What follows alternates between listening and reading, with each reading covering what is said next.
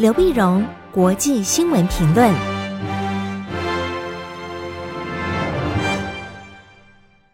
各位听众朋友，大家好，我是台北东吴大学政治系教授刘碧荣，今天为您回顾上礼拜重要国际新闻呢。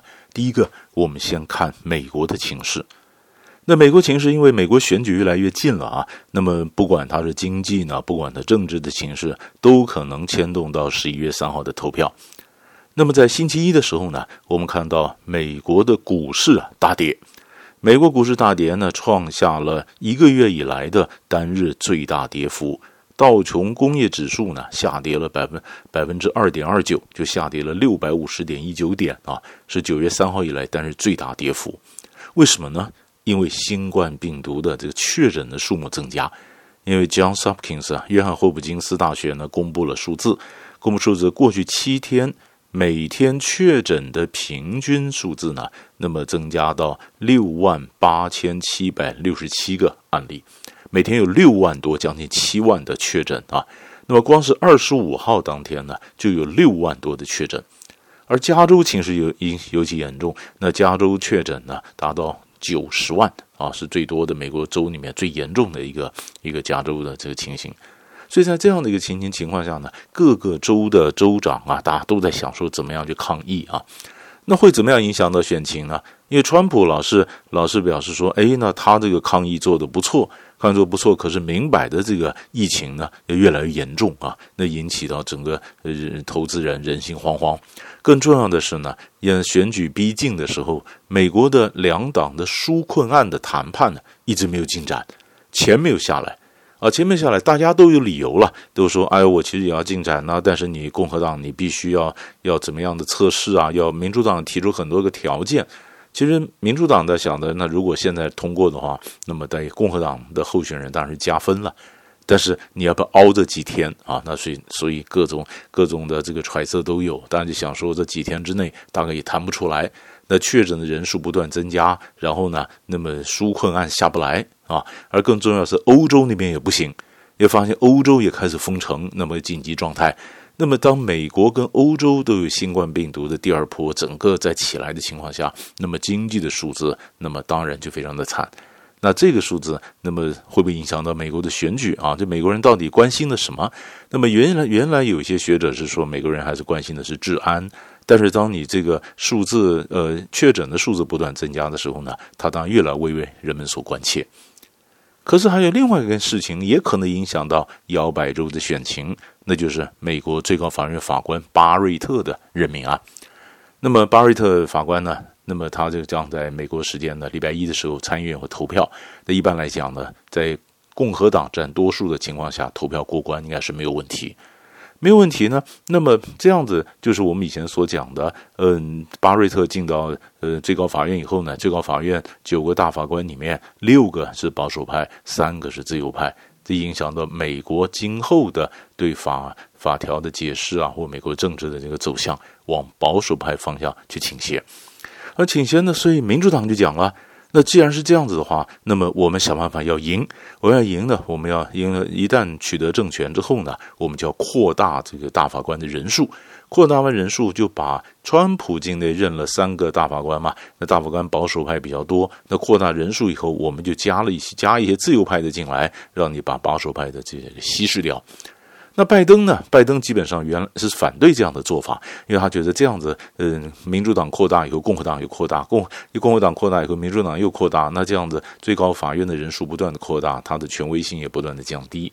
可是民主党内部的很多的国会议员说，我们主张要扩大最高法院的人数，所以拜登在礼拜天二十五号的时候呢，就正式了表态。表态呢？他说：“嗯，如果他真的拿下政权，去进入主白宫之后呢，他会成立一个跨党派的学者小组，给他们一百八十天的时间来研究这个问题到底该怎么解啊。所以，这是我们看到美国国内政情的一个发展。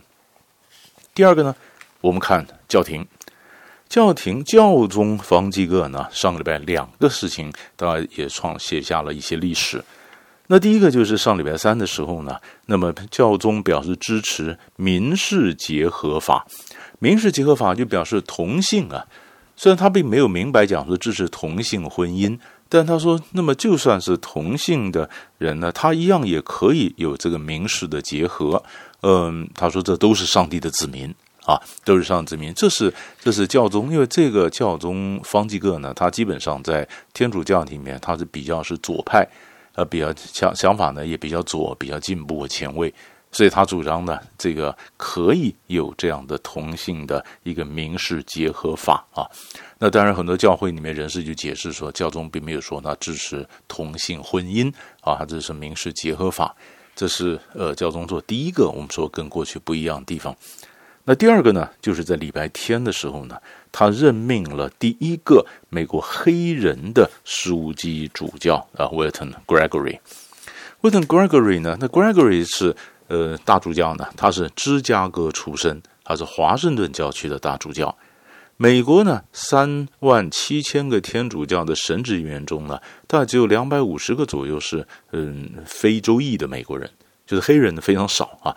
那非洲裔美国人呢，其实他成年人多数是清教徒，天主教呢只占非洲裔美国人里面的百分之五。那教宗呢，当然希望说，呃，让天主教更能够接近这个非裔美国人啊，那么希望能够扩大天主教这个信徒的一个人数。那么之前呢，那么呃，华府的这个枢机主教呢，呃，麦卡利克，因为涉及到一些丑闻呢，被剥夺了这个枢机，也剥夺了主教的这个身份。另外一个枢机伍尔枢机，那么主教呢，那因为他在任职匹兹堡教区的时候。那么未能够防止底下的一些新的丑闻，就被免职，免职。所以，所以这基本上呢，这这一次呢，哎，在尤其在华盛顿教区呢，任命了他的总他这个总主教，然后呃大主教，然后就成为枢机主教。那当然有相当的象征意义。也首先是他是一个黑人嘛。那黑人呢？那么呃，Gregory 呢？他主张移民法要改革啊。那么而且美国的种族政策呢？呃，种族暴动呢？那么他他应觉得他也对川普总统也颇有批评。那教宗是在十月二十五号任命了十三名的新的枢机，而我们刚刚讲的这个呃非洲裔美国人的黑人的这个呃枢机主教呢，七十二岁啊，华盛顿地区的一个大主教被任命。第三个上礼拜值得关注呢，就是川普的外交又下一城，那就是上礼拜五。上礼拜五呢，那么川普宣布以色列跟苏丹要签订和平协定，然后建交。那苏丹是北非的一个大国，那它的象征意义在什么地方呢？象征意义在地方就是第一个就是一九六七年阿拉伯联盟的峰会。当时在克土木，就在苏丹首都举行。举行当时八个阿拉伯国家呢，通过了对以色列的三不政策，就是不和平、不承认、不谈判啊。所以呢，但在这个时候，当着克土木举行，呃，你把这个喀把这个苏丹拉过来，当然有它的象征意义啊，象征意义。那同时呢，第二个，整个的呃中东啊，或者北非这一块地方的权力板块也有改变。因为过去呢，你看到很多国家事实上也慢慢的，其实有点向呃伊朗方面倾斜。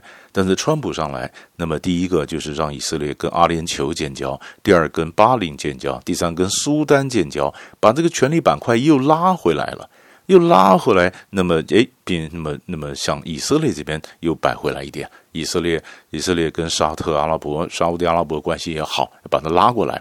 拉过来，因为现在这次美国总统选举呢，万一是拜登当选的话，拜登很可能就会重新再回到伊核协定。回到伊核协定呢，那个慢慢的跟伊朗改善关系，可能也解除一些伊朗的这个经济制裁，伊朗的势力呢将会慢慢的复苏。伊朗的势力复苏，阿拉伯人这边紧张。所以，川普不管他有没有当选的连任呢，他就先把那这个权力板块拉回来，拉回来。当然，东非这边呢，我们晓得，不，利比亚那边也有回教的基本教义派啊。那么，索马利亚这边的一些这个基本教义派很多。那你把苏丹这边能够稳住呢，也能够稳住这个呃难民潮啊，或者基本教义派的这个势力的扩张。那苏丹为什么要这样做呢？那苏丹为什么这样？因为它的经济。因为美国呢，一直把苏丹在一九九三年以来就列入支恐名单，支持恐怖分子的国家的名单。那苏丹也涉及到过去几个对美国的恐攻。一九九八年的呃肯亚、坦桑尼亚，美国大使馆遭到攻击。两千年，美国的这个军舰呢，科尔号在这个也门的这个海域呢，也遭到攻击。那都是跟苏丹有关。那苏丹当然否认了哈。但是美国现在就跟苏丹谈，第一个呢，就是你呃你要这个赔偿，就过去这些恐攻的这些家属你要赔偿，赔偿呢，后来苏丹也答应了一些一些赔偿，赔偿了那么呃呃三亿三千五百万。然后第二个呢，那就是如果呃你要可以承认以色列的话，我可以把你从知恐名单中移除。指控名单移除以后呢，美国就不会去背锅他从世界银行啦、国际货币基金组织啦得到的援助。那么美国的企业呢，也可以放心跟苏丹来往，这个对苏丹的经济是有帮助的。所以苏丹后来做了让步，说好，那我可以跟以色列建交。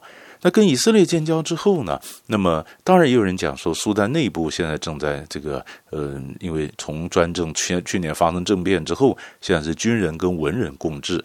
所以他还需要再经过逐渐的还政给文人，可是你这次跟这个军政府的军人的这个领导人，你给达成协议，你提升了军方的这个声望啊或影响力，会不会影响到苏丹内部的一个民主化的进程？也就是会不会有别的后坐力啊？这个也是可以值得去去担心，或者说预先要防范的。所以大概美国跟苏丹建交，那么在川普进这个总统大选投票前。